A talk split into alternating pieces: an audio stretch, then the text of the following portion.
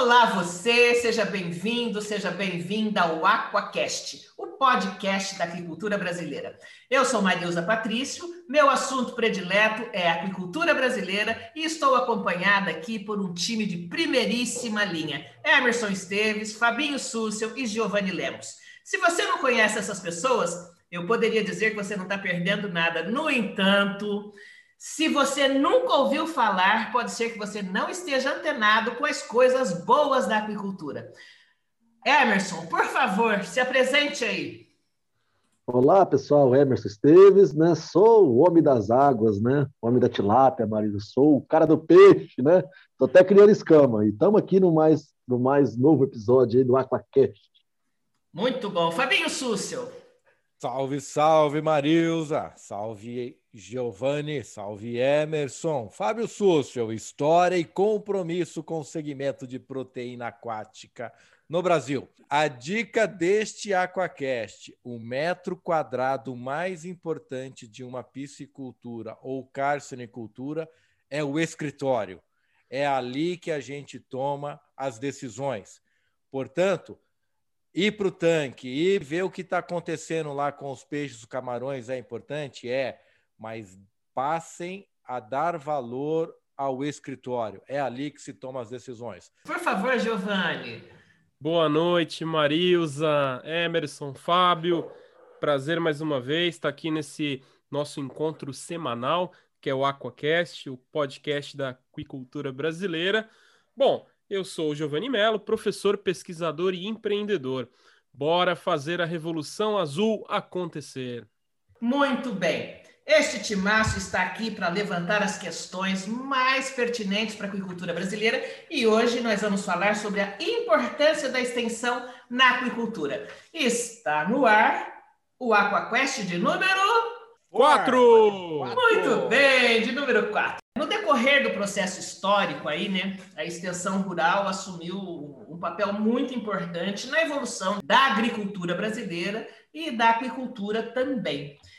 E passou a atuar como um elo aí é, entre as estações de pesquisa, as universidades e o produtor rural, e ela era sempre promovida pelo Estado, né? A extensão rural era sempre promovida no Estado. E aí, e isso como base em todas as unidades federativas do Brasil. Vocês acham que é, essa extensão está acontecendo, ela está adequada hoje para a aquicultura no Brasil? A gente pode falar com um pouco mais de, de propriedade aqui, Estado de São Paulo, né, que parte do time é daqui, e de Santa Catarina. Como é que é isso, gente? Como é que está a extensão para a aquicultura no Brasil hoje? Hoje eu, eu vou dar o pontapé inicial aqui é indiscutível a importância da extensão rural, seja para a piscicultura ou seja para todas as atividades do agronegócio. Eu acho que o nosso agronegócio se desenvolveu pautado nessa extensão. Mas hoje existe extensão rural, né? É, exceto alguns cases específicos que eu conheço lá em Santa Catarina, pela EPAGRE, que o nosso amigo Giovanni pode estar dando maiores detalhes, mas nas outras regiões Brasil afora, infelizmente eu desconheço essa extensão rural partindo da iniciativa pública.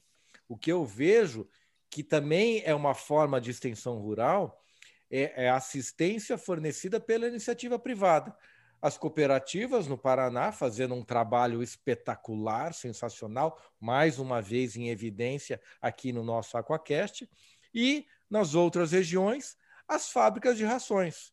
Né? Então, o que a gente tem de extensão rural hoje é feito pela iniciativa privada, tá? principalmente fábrica de ração e empresas que acabam dando uma assistência, dando um suporte ao produtor, mas é aquela assistência, às vezes, enviesada, né? É mais ou menos por aí, Giovanni, ou você tem uma opinião diferente dessa? Não, acho que assim, não é nem questão de opinião diferente, né? Falar novamente como no primeiro episódio de, de, de, daquilo que eu vivo mais aqui em Santa Catarina, é, que sem dúvida é a empresa, a IPAGRE é, é, é a empresa estadual de extensão rural que, que mais bem funciona, acho que nesse país. Né? A IPAGRE é um, é uma empresa que funciona, é um modelo é, bem bacana tá? de, de pesquisa agropecuária e extensão rural. Eu tive o privilégio de ser servidor público da IPAGRE né, durante dois anos antes de migrar, digamos assim, para o Desk, né, onde eu estou faz, faz 10 anos. Ah, tinha muita coisa para falar sobre a extensão, o papel da, da IPAGRE, tanto na extensão pesqueira quanto rural. Acho que esse assunto vai continuar, mas fazendo um gancho, Fábio, para aquilo que tu comentou, muitas extensões rurais estaduais ou, ou municipais estão sim sucateadas, né? Esse é um ponto importante para reflexão. Muitas vezes o extensionista, que é um servidor público, ele está na rua visitando propriedades, viajando grandes distâncias com um carro sucateado, correndo riscos na estrada, sem diária, sem, digamos assim, nenhuma segurança. E são verdadeiros guerreiros esses extensionistas que levam essa informação para o produtor, para o pequeno produtor. A gente não pode é. esquecer que o grande, o grande tem suas facilidades, né? tem seu poder e suas facilidades de adquirir conhecimento. O pequeno, muitas vezes, ele precisa desse apoio governamental. Agora, só para fechar, existe uh, hoje as empresas do, do, setor ligadas a produtos e serviços, existe a, a, questão da assistência técnica comercial, né? Então, uma empresa que fornece uma vacina, uma ração, enfim, um probiótico, ela, além de fazer a venda, ela dá um apoio para aquele produtor que muitas vezes também abre mão de ter uma assistência particular para poder se beneficiar dessa informação que vem da, da empresa, né, que, que é parceira dele. Tem, tem esse viés também. Eu queria finalizar esse primeiro comentário lamentando a situação atual de sucateamento da extensão rural e pesqueira brasileira. É uma pena. Nossa, sucateada? Nós que falamos aqui de São Paulo. São Paulo, na verdade, foi a, a CAT, né, que é a Coordenadoria de Assistência Técnica Integral, foi uma referência Brasil afora de extensão rural, né? E é impressionante o que foi feito com a CAT nesses últimos anos e hoje não existe nem CAT mais, mudaram até o nome. Né? E o programa Extensão Rural aqui hoje em São Paulo desapareceu, né? inclusive fechando Casa da Agricultura, Casa da Lavoura, que todo município tinha uma Casa da Agricultura que fazia essa extensão rural tão importante, principalmente para o pequeno e médio produtor. Né? Sou filho de produtor rural, meu pai né, foi muito tempo frequentava a Casa da Lavoura, né, para buscar assistência técnica, buscar um projeto, um GTA, uma guia de transporte, né, um boletim fitossanitário, e hoje já não existe mais em, em 340 municípios de São Paulo, está fechando, estão centralizando em diretorias regionais. E a sacada, a grande sacada do, do, grande gestor que nós tínhamos aqui em São Paulo, que hoje trocou, foi de fazer um, um, uma assistência online, né? Como se todo produtor rural tivesse condições de fazer isso é. via remota, né, digital. Então é uma pena, né, o que foi feito e onde o Estado não funciona, a iniciativa privada acaba ocupando né, os espaços aí que hoje a gente tem as empresas privadas trabalhando aí com assistência técnica, né, um pouco enviesada. É claro que todo mundo quer vender seu produto, né, é comercial, né, todo mundo precisa tratar dos bacuri em casa, mas é uma pena o Brasil caminhar para isso e realmente da forma que foi feito em São Paulo. Mas o Emerson, aqui em São Paulo, o discurso que iria mudar apenas o nome, iria ter uma reestruturação, mas seria muito mais uma mudança de nome, né? Na prática, foi só a mudança de nome realmente, ou você percebe que no campo realmente a coisa está bem diferente? Não, eu acho que mudou tudo. Mudou o nome, mudou na prática, mudou a gestão, né? fechou entidades, sucateou os órgãos de pesquisa, extensão rural, o São Paulo é prova disso, é o estado mais rico da federação. A gente vê o Instituto de Pesca, Instituto de Zootecnia, CAT, IAC, tudo é, órgãos importantes para o desenvolvimento do agronegócio paulista, né, foram sucateados e abandonados. Esses dias viu uma matéria aí no jornal que até o, o prédio do IAC ia ser privatizado. Então, assim, é, a gente vê que realmente o IAC, olha que foi o Instituto Agronômico de Campinas para o desenvolvimento do, da agropecuária brasileira e mundo afora, né, que é um órgão importantíssimo de renome. Olha a CAT, com 50 anos de tradição, o que foi feito? Mudaram para a Coordenadoria de Desenvolvimento Rural Sustentável. Né? Então, assim, mudaram tudo, né, com o discurso de, de, de realmente que ia modernizar e alavancar o agronegócio, a gente vê que aumentou o imposto, diminuiu a assistência rural, fechou órgãos de pesquisa, sucateou, o Estado São Paulo vem pagando por isso. A gente sabe que na aquicultura já vem tempos né, ocorrendo esse desmonte, o Estado de São Paulo hoje perde né, é, para o primeiro colocado aí de lavada, né, que é o Paraná, em produção de peixe. É, meninos, eu, eu resgatei uma edição da revista Panorama da Agricultura, que é de 2001, em que há uma matéria lá sobre a importância da extensão rural e a, e a extensão rural, é, assistência técnica para a aquicultura. E lá tem uma série de recomendações uma delas, a última aqui, diz o seguinte: os profissionais da extensão ou da pesquisa científica pública não devem ter qualquer vínculo com empresas que comercializem equipamentos ou insumos. Aí, agora há pouco, eu ouvi aí de vocês que o que está acontecendo são as indústrias, né, é, promovendo esse tipo de assistência técnica. É, e aí a gente fica pensando na lisura e retidão e correção da assistência técnica que é promovida hoje, porque há interesses econômicos claros quando você afirma que o que está acontecendo hoje é uma assistência técnica promovida por empresas particulares. Né? Isso é para fazer o bambu ranger, não é não? É a realidade que nós temos hoje, né? Mas melhor essa realidade da iniciativa privada do que simplesmente nada. Agora, sabemos que essa não é a ideal, mas eu pergunto a vocês: qual a expectativa de a gente ter uma extensão rural conforme realmente seria o ideal? Né? No meu ponto de vista, é zero. Não sei aí dos colegas Emerson e, A gente só precisa, talvez, separar essa assistência técnica, desvincular um pouquinho da, da extensão com relação ao aspecto. Uma coisa é o Emerson, por exemplo, contratar uma empresa de consultoria. Pode ser um zootecnista, um veterinário, um engenheiro de pesca que presta uma assistência. Ele pode ser full-time, trabalhar 40 horas com o Emerson, pode é, ser pontual, uma vez por semana, duas, não importa. Outra coisa é a gente ser parceiro de empresas que são nossos fornecedores de matérias-primas, de insumos, e essas empresas é, terem quadros técnicos que nos auxiliem entendeu? Eu vou dar um exemplo prático. Lá da fazenda, é, a gente tem uma engenheira de pesca responsável, a Natália, tá? que está com a gente desde, a, desde o estágio final que ela fez na fazenda de graduação e, e a gente contratou. Mas eu compro um pacote da Inve para os berçários. E o Marcos, ele dá uma assistência, ele dá uma ajuda, entendeu? Ele é um, né, hoje tem uma posição estratégica na Inve, o cara tem um conhecimento enorme de produção de camarão. Ele dá uma ajuda tanto para mim quanto para a Natália, né, quanto para a operação da fazenda como um todo.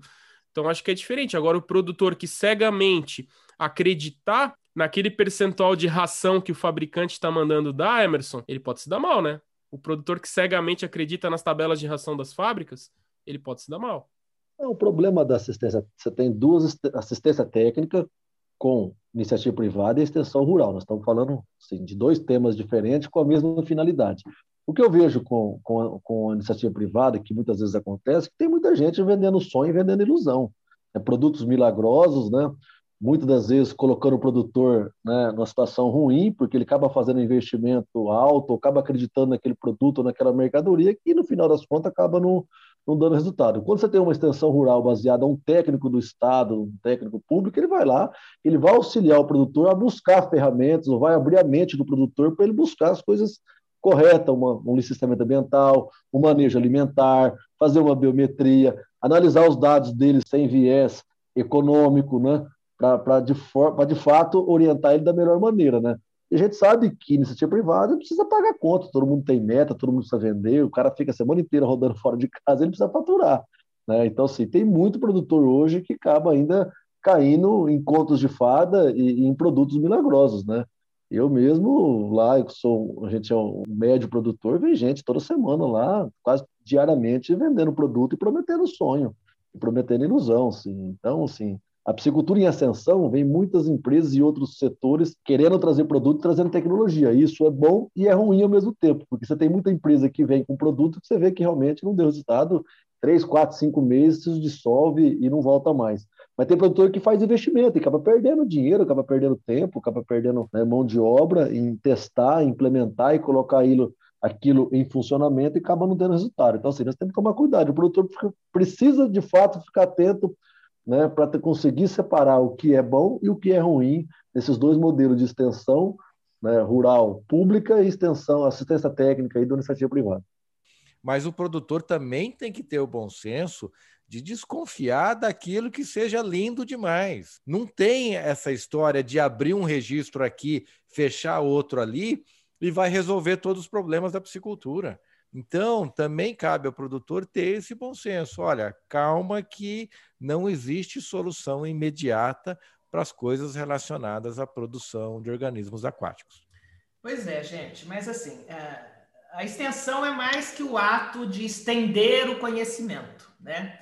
Eu acho que o arcabouço da lógica aí da extensão rural, ela passa também por um planejamento da atividade a médio e longo prazo. Então, isso tem que estar dentro do contexto da política pública. Daí a importância da ação e dessa extensão ser promovida e é, direcionada pelo agente público, né, pelo Estado propriamente. Porque quando você vê, por exemplo, a história da expansão da aquicultura na China, até nos Estados Unidos, necessariamente passou pela extensão rural promovida pelo Estado. Então, quando você é, fala da assistência técnica, e, e, nós estamos falando aqui de extensão rural, é uma outra lógica, é a lógica do planejamento a médio e longo prazo, dentro de uma política de desenvolvimento, de sustentabilidade, que hoje a regra é essa, e, e, e, nós estamos perdendo o fio dessa meada. Parece que em Santa Catarina a coisa ainda é sustentada pela Epagre. Como é que é aí, Giovanni? Estava falando eu estava me lembrando justamente dos exemplos assim da, da Epagre. A Epagre ela faz planejamentos anuais, planejamentos para períodos maiores de tempo, na verdade. E, e por exemplo, é, todo o estado é dividido por regiões. E em cada região existe a pesquisa agropecuária da EPAGRE e existe a extensão. Vou dar um exemplo: a região serrana, a região da Serra. Na região serrana, a espécie prioritária não é tilápia, para a tristeza do Emerson, não é tilápia, porque lá faz zero grau. A espécie prioritária é truta. Então a política pública vai estar em cima da truta. As ações de extensão, a capacitação dos extensionistas e a informação que ele vai trabalhar no campo, e aí não é só para truta, são para as maçãs, é para uva, para o vinho. Inclusive, quando eu entrei na Epagre, olha que bacana essa, essa informação complementar que vocês vão adorar. É, eu participei de uma capacitação para pesquisadores, isso em 2009, e éramos, acho que, uns 50 pesquisadores que tinham entrado na empresa. Tinha um pesquisador é, se não me engano, a formação dele era. Ele, ele, tinha duas formações, enologia e uma outra. Era de vinho, era um pesquisador da área de vinho. Então, a Empagre contratou um cara do vinho para trabalhar. E esse cara está em Uruçanga, né, numa estação de piscicultura da Uva Guete, justamente porque esse cara vai fazer pesquisa e depois a Ipagre vai fazer extensão com as informações que ele está gerando para aquela região. Então, sim, Marisa, sim, são são exemplos assim bem bacanas que a gente pode trazer de Santa Catarina, tá? Poderia estar melhor, tem coisas para serem melhoradas, com certeza. Um ponto que eu quero levantar para vocês é o seguinte, o custo da extensão, né? Tudo bem a gente falar aqui que tem que ter extensão, mas quem que vai bancar? Por que será que os órgãos foram sucateando? Não é barato você manter servidores públicos rodando nas cidades, nas estradas, visitando produtores. E aí é que eu quero levantar essa bola para vocês. Mudou a forma como a informação chega até o produtor, né? O produtor ele pode estar mais distante possível, mas ele tem um celular conectado, ele tem um WhatsApp, ele acompanha o Aquishon na rede, ele vai estar ouvindo o Aquacast. Então será que a forma como eh, a gente leva conhecimento, a forma como o conhecimento está chegando para o produtor rural, será que também não está mudando? Será que isso tem a ver, talvez, com o sucateamento da extensão? Será que a extensão, estou provocando, hein? Será que a extensão passa a não ser mais importante, tão importante quanto há 50 anos atrás? Já que a informação chega mais fácil lá na ponta? Eu acho que não. Eu acho que continua sendo importante. Mas levanto essa discussão para vocês. Não, faz todo sentido. Faz todo sentido. A extensão rural prática de visita à propriedade custa, eu concordo com você mas eu não tenho dúvida que é um custo que se justifica, é um custo que se paga. Basta ter vontade política para fazer isso acontecer. E sim, a tendência é online, é YouTube, é, é essa comunicação através de formato visual, através de formato audiovisual. Sim, é esta a tendência, mas existe fórmula para isso, existe jeito para se fazer isso. E a gente não vê esse tipo de movimento acontecendo partindo das entidades públicas de extensão rural. Né? Então, não é ligar uma câmera e fazer um, uma live. Você sabe muito bem o desafio que é fazer uma live. Não é tão simples assim. Emerson e Marilza sabem muito bem o desafio que é fazer um programa ao vivo. Existe fórmula para se fazer isso. E, infelizmente, a gente não, não vê. Né? Então, pode custar menos fazer isso no formato audiovisual? Pode, mas tem o um jeito certo de se fazer, né? O que eu acho de tudo isso, Giovanni, assim, custa caro, a gente sabe que não é barato, só que a gente vê que, ao longo dos anos, né, foi inchando a máquina pública, né, com muito privilégio e pouco retorno ao cidadão. Então, a gente vê hoje todos os estados aí com, né, com, a, com, com, com cheio de funcionários, cheio de colaboradores em todos os setores, não é só do agronegócio, né, que foi colocando, mas a gente vê também que a área de, do, do, aqui em São Paulo, principalmente a área do agronegócio, ela foi deixando para trás. Os mais velhos foram se aposentando, não foi abrindo concurso para fazer reposição, não foi tendo um investimento adequado né, para os institutos de pesquisa, para os órgãos extensionistas trabalharem da maneira que precisam e gastam dinheiro né, com privilégios aí de, de, de meia dúzia, né, que sempre teve muito né, em detrimento dos outros, e eu acho ainda que nós temos uma matriz de produção rural, de produtor rural, que são de meia idade. Né? São pessoas que têm dificuldade ainda com, com, com, a era digital e audiovisual, que a gente precisa rever isso também. Hoje a gente vê que a principal dificuldade no campo é a sucessão. Né? Os filhos não ficam mais no campo, eles querem fazer faculdade de medicina, eles querem fazer direito, eles querem fazer admissão de empresa, né? poucos estão voltando ao campo. Agora, com essa nova revolução aí do agronegócio, que o agronegócio agora está muito forte no Brasil, tem muita gente, já muitos filhos, né, estudando agronomia, zootecnia, veterinária e voltando para o campo. E o Estado precisa olhar o agronegócio de uma maneira geral, né, que ainda nós temos ainda um grande público do agronegócio, que são pessoas de 45, 50 anos acima, que têm dificuldade no audiovisual. E essas pessoas gostam do, da, da, conversa boa, de tomar um café, de chamar o, extensionista para dentro da sua casa, oferecer um cafezinho, bater um papo, o cara explicar para ele em loco. Eu falo, meu pai tem 61 anos, eu já presenciei isso diversas vezes quando ia o engenheiro agrônomo da Casa Agricultura lá visitar o viveiro de muda dele, de citros, para fazer inspeção. É a alegria dele era ficar lá perder meio dia, né? No bom sentido, né? Perder meio dia no bom sentido e receber bem. Caiu o técnico lá, mostrava, tá vendo essa folha aqui, seu Valdecir? Ela tá com uma deficiência de cálcio ou de zinco, tá vendo aquela erva daninha ali? Você vai passar isso, né? Você vai passar tal produto para solucionar o problema. É diferente do, do, do visual. Né? A gente vê que a informação é passada de tal maneira. Ele já pegava um caderninho lá, fazia um receituário lá, ó, você vai colocar X grama de tal produto, X grama disso, numa bombinha de 20 litros, vai fazer três aplicações né, durante a semana. Então, é diferente. O Estado não pode abandonar isso em detrimento de, de custo ou em detrimento de outra coisa, porque isso alavanca o setor produtivo. E a gente sabe que a agricultura familiar é o grande responsável por, pelo agronegócio ainda. 75%, 80% de tudo que se produz no Brasil vem da agricultura familiar, que depende de uma assistência técnica, de uma, de uma extensão rural bem comprometida e alinhada com, com os anseios do setor. Né? Então, assim, eu, eu discordo um pouquinho, acho que o Estado precisa fazer mais ainda com o agronegócio brasileiro. Eu concordo totalmente com o que o Emerson está falando, até porque é, parece que hoje a estrutura pública né, dos estados ela está constituída só de atividade meio. A atividade fim ela foi ficando é, para trás e, e, aí houve do, do processo de extensão rural aí de assistência técnica a chamada prefeiturização Lá na década de 90, o Estado foi passando essa atividade de extensão para os municípios. A, a alternância de poder jogou por terra todo e qualquer planejamento, que você não faz planejamento para uma atividade é, produtiva, cinco é, é para cima de 10 anos, que você vai começar a ver os resultados disso. E aí, essa prefeiturização aconteceu é, que foi tocada na, na, regra da necessidade política. Ah, eu não ponho um cara comprometido aqui porque eu ponho o meu cupincha, é, o meu apaziguado, o meu apadrinhado lá. E aí essa coisa foi caindo por terra. Então o problema que nós temos, acho que no Brasil, pode ser que haja exceções, tá? Pode ser que haja exceções, mas eu estou falando aqui da nossa realidade paulista. Eu não sei do resto. A coisa está indo para o saco sabe? A, a, atividade e a extensão rural está indo para o saco, sem qualidade, sem compromisso do Estado, né? E eu não sei como é que a gente vai fazer com a nossa atividade aqui, porque aqui na região, por exemplo, nós não temos uma pessoa que dá assistência técnica. Quero falar para vocês um dado aqui do estado de São Paulo, em que está lá na lupa, lá no site, no campo de informações sobre a, a, a aquicultura paulista, 52% dos piscicultores que foram entrevistados dizem que não tem assistência técnica nenhuma.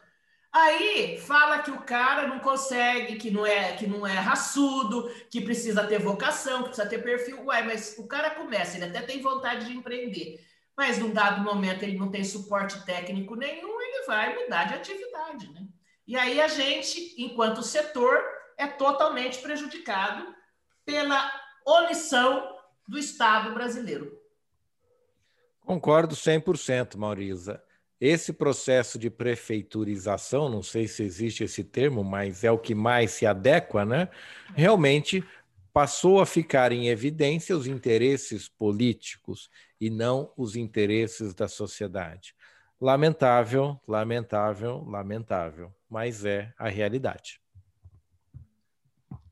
É principalmente o ponto que o Emerson coloca que é, houve um inchamento do, do, do, do, dos órgãos públicos, mas não foi é, de longe um inchamento técnico, né? Porque se fosse um inchamento de pesquisadores extensionistas, estaria ótimo.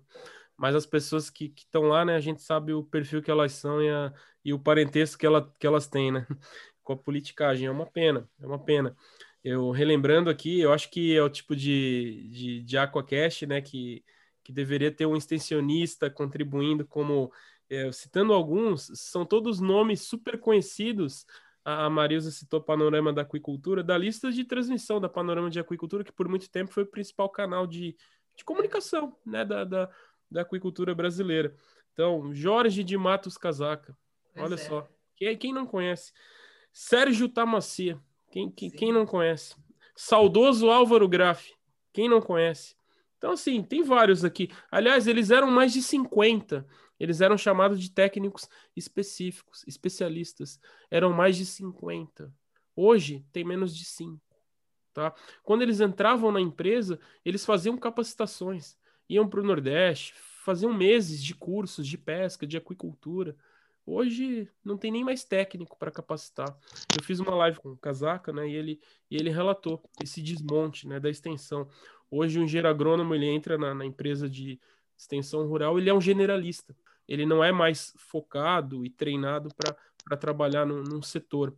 Então ele acaba, né? Acaba que fa faz falta. Esses 52% aí, Marisa, de psicultores que não têm assistência técnica, talvez nem se eles quisessem, eles teriam alguém do governo treinado, né?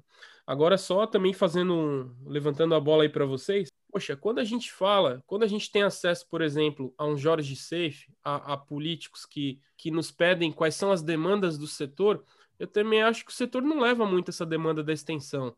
Né? Quem já pediu para o Safe, por exemplo, Safe, tá uma vergonha a extensão aquícola no Brasil.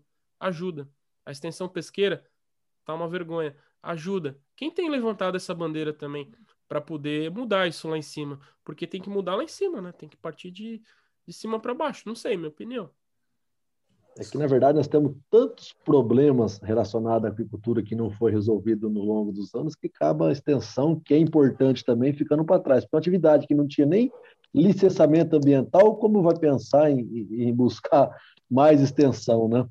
Então, assim, é, é muita coisa para ser resolvida, que vem sendo resolvida de uma forma muito transparente e com, a participação do setor produtivo pela secretaria agora, nesses dois últimos anos agora, e realmente eu acho que vai chegar nesse quesito ainda a extensão rural que é necessária. Né? Eu acho que é importante, a gente não pode deixar de, de, levar em consideração tudo isso que foi falado aqui hoje, da importância da extensão rural para o desenvolvimento da atividade, levando em consideração que hoje o agronegócio brasileiro já é responsável por 25% a 27% do PIB brasileiro. Então, os governos, municípios e a União precisa olhar de um, olhar diferente para o agronegócio, para cada vez mais a gente fomentar. A gente tem essa vocação natural já de ser produtor, da gente conseguir produzir proteínas, grãos, né, da maneira geral, mas a gente vê que realmente é com muita força desses, nessa última década da iniciativa privada e não da extensão rural, que realmente inverteu os papéis, né, que foram nas décadas passadas. E isso me preocupa um pouco. A gente vê que realmente está ficando cada vez mais difícil para o pequeno produtor, justamente porque ele acaba não tendo a informação correta da maneira que precisa para continuar na atividade. Muitas das vezes ele acha aí um, um vendedor de sonho, uma fada madrinha aí que acaba prometendo ilusão e ele acaba perdendo o único recurso que ele tinha talvez para conseguir alavancar sua produção investindo em sonho, em ilusão, né, em, em, profissionais de YouTube aí que a gente vê, de Facebook, né, falando que o cara vai ficar rico criando peixe em caixa d'água, a gente vê isso todo dia.